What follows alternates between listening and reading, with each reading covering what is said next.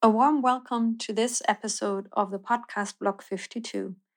For the second time, I'm happy to talk to Winston Ma, a distinguished expert with a Chinese background, New York background, legal, tech expertise, investment expertise, an author of multiple books, one of which is my favorite and I frequently recommend and recommend warmly today again The Digital War.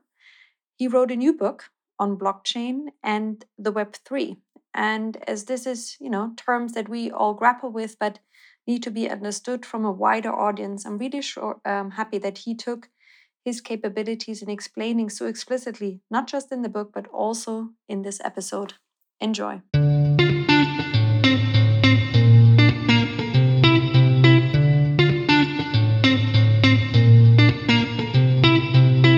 Welcome back, Winston Ma, to this podcast, Block 52. It's an honor to have you back. Um, and let's jump right into it. You have published a new book. What is the title and what it is all, what is it all about? Uh, thank you very much, Katharina.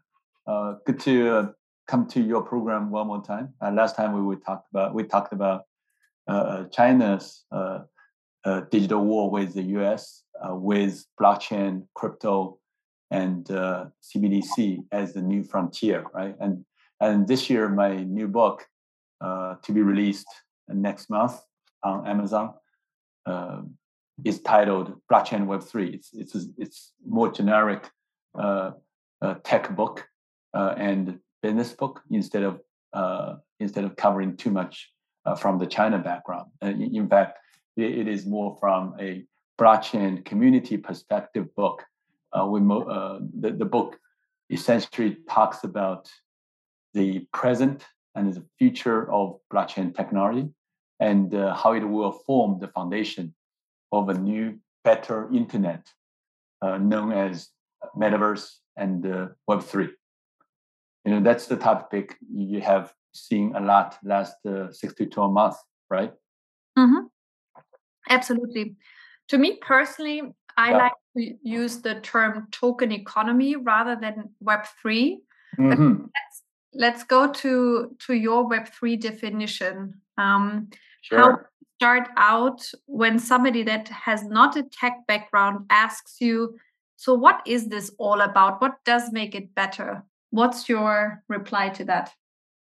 Oh, great, great question. Um, uh, last 12 months, we see a lot of coverage of two terms, metaverse and Web3, right? And most of the times uh, they are used interchangeably. Um, uh, to, to, me, uh, they are they have very similar uh, coverage, uh, but probably have different uh, focus. when people refer to metaverse, you know, since it comes from Facebook, I, I think that is that concept is more related related to user experience in a future 3D internet. So the so the concept there is about immersive, interactive, three-dimensional internet, uh, more user experience, better user experience, such as uh, gaming or AR, VR, XR. Right? Uh, the, concept of uh, Web three, on the other hand, put more focus on the future ownership of the internet Right? If we take one step back, if we look at the internet today, everyone's using it, but no one owns it. If anyone owns it, that's the big tech companies, because they they uh, provide you with all the super apps, right? Whether it's uh, Google's Google search or Facebook, Facebook social network, uh, or, or Microsoft software platform, Amazon's e-commerce platform, so on and so forth, right? They they take your data and they own the internet to some extent. Uh, the Web three is saying that the future internet should also be owned by the users, and even more importantly, uh, by the creators of contents. Uh, but essentially, it, it, should be owned by all the users because, because everyone's when everyone's using the internet, everyone is a contributor to the internet. Uh, so, so in my book, I, I, I use the term Web3 as the concept of a new, better internet. And in order to achieve that, blockchain is a key technology for that. Mm. Thank you very much. Um, I really like the term with the 3D. I actually haven't um, explained it that way, but I think that's very easy to understand. Now, since we're a niche podcast, right, we can actually dive into one of the or two topics a bit more. So, what type of blockchains do you see having um, different, maybe relevant or more competitive um, features or capabilities for that type of Web3 um, that you just described? So, um, when you look at the landscape of the different layer one protocols today, mm-hmm. Mm-hmm. how do you gauge the different capabilities and which ones do you see uh, particularly you know well suited for this next step? I see.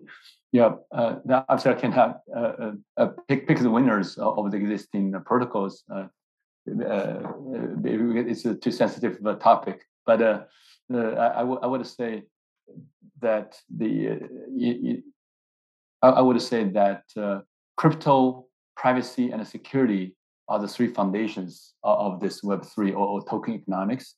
And and for for each of the uh, foundations, uh, blockchain is a critical technology. So in, in fact, my you know my book title is blockchain and Web three: building the cryptocurrency, privacy, and security foundations of the metaverse. Right. So if you uh, uh, uh, use DAO as example, right? Uh, you know, uh, we, we, we don't like big tech companies. Great. So let's form a, a DAO, right? Decentralized autonomous organization. Um, uh, first, you know, you, you need to set up this DAO, uh, um, DAO entity, or maybe we shouldn't use the term entity. for we, you need to set up the DAO infrastructure, right? And and one part of the infrastructure is the governance token. So you need to have um, crypto token uh, uh, as a governance uh, feature for the DAO.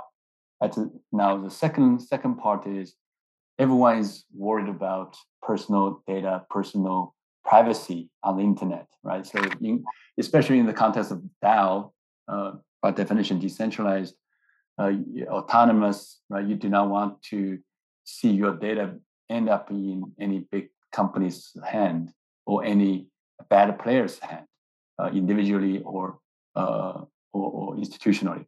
Uh, so therefore, blockchain can be used to protect the user data privacy uh, because it is it is a strong technology to manage the data and the access to such data. Uh, and the third aspect is about security, right? Uh, as the more the, the more activities uh, we move onto internet, for example, uh, DAO activities, uh, then you you see more and more digital assets in in, in a DAO, right? Then uh, you have to worry about the safety of, the tokens, the NFTs, as well as any other digital assets uh, in that uh, ecosystem. Uh, how can you protect those the, those assets from the attack of the hackers?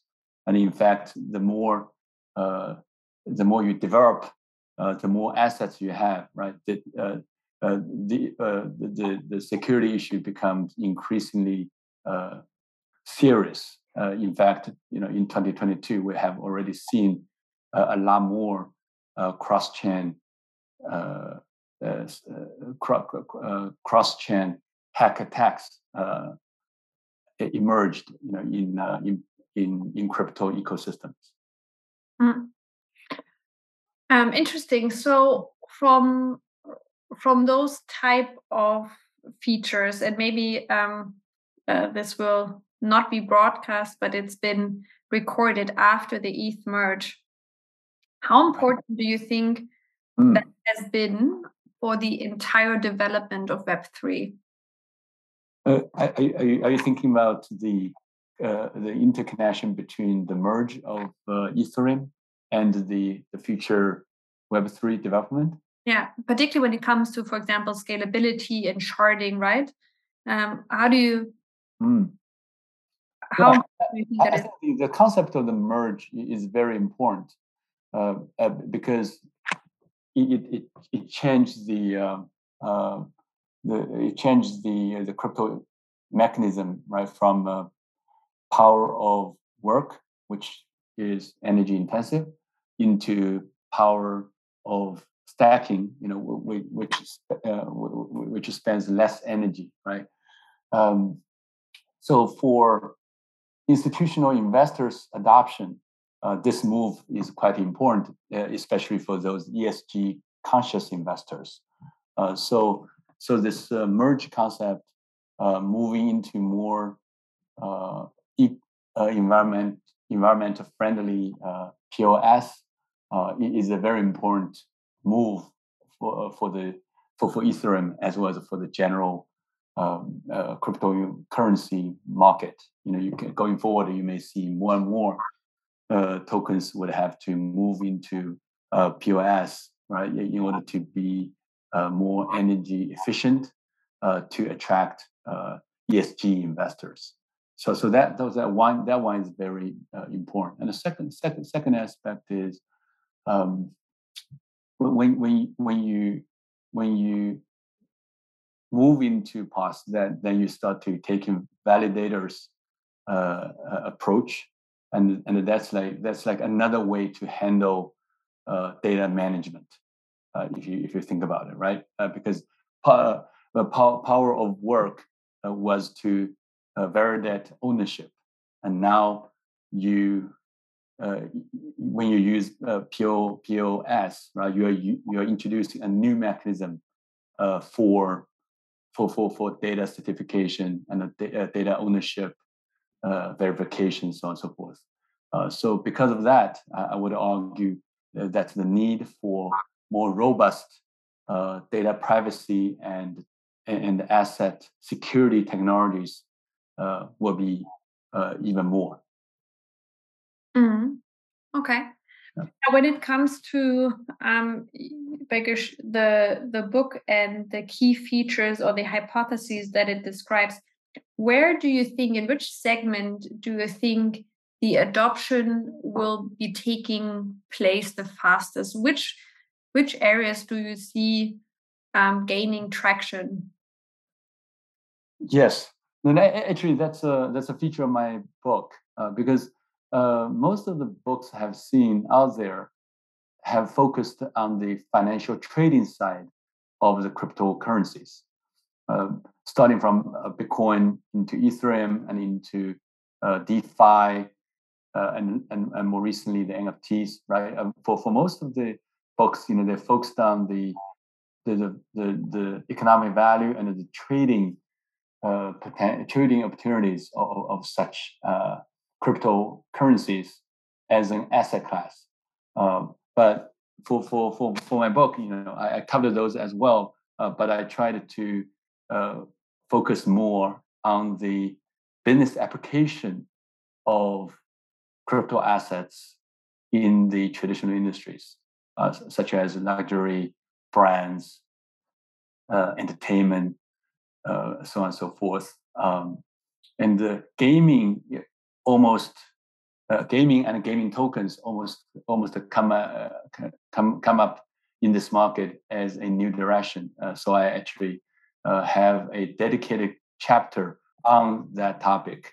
Uh, because when you look at the gaming and gaming tokens, uh, it is a fascinating case of, of crypto assets, which traditionally has been a small community to meet with with, with, with gaming, uh, which is the largest new media in the world right now, right? So uh, the gaming sector is very worth watching closely uh, for its next step development.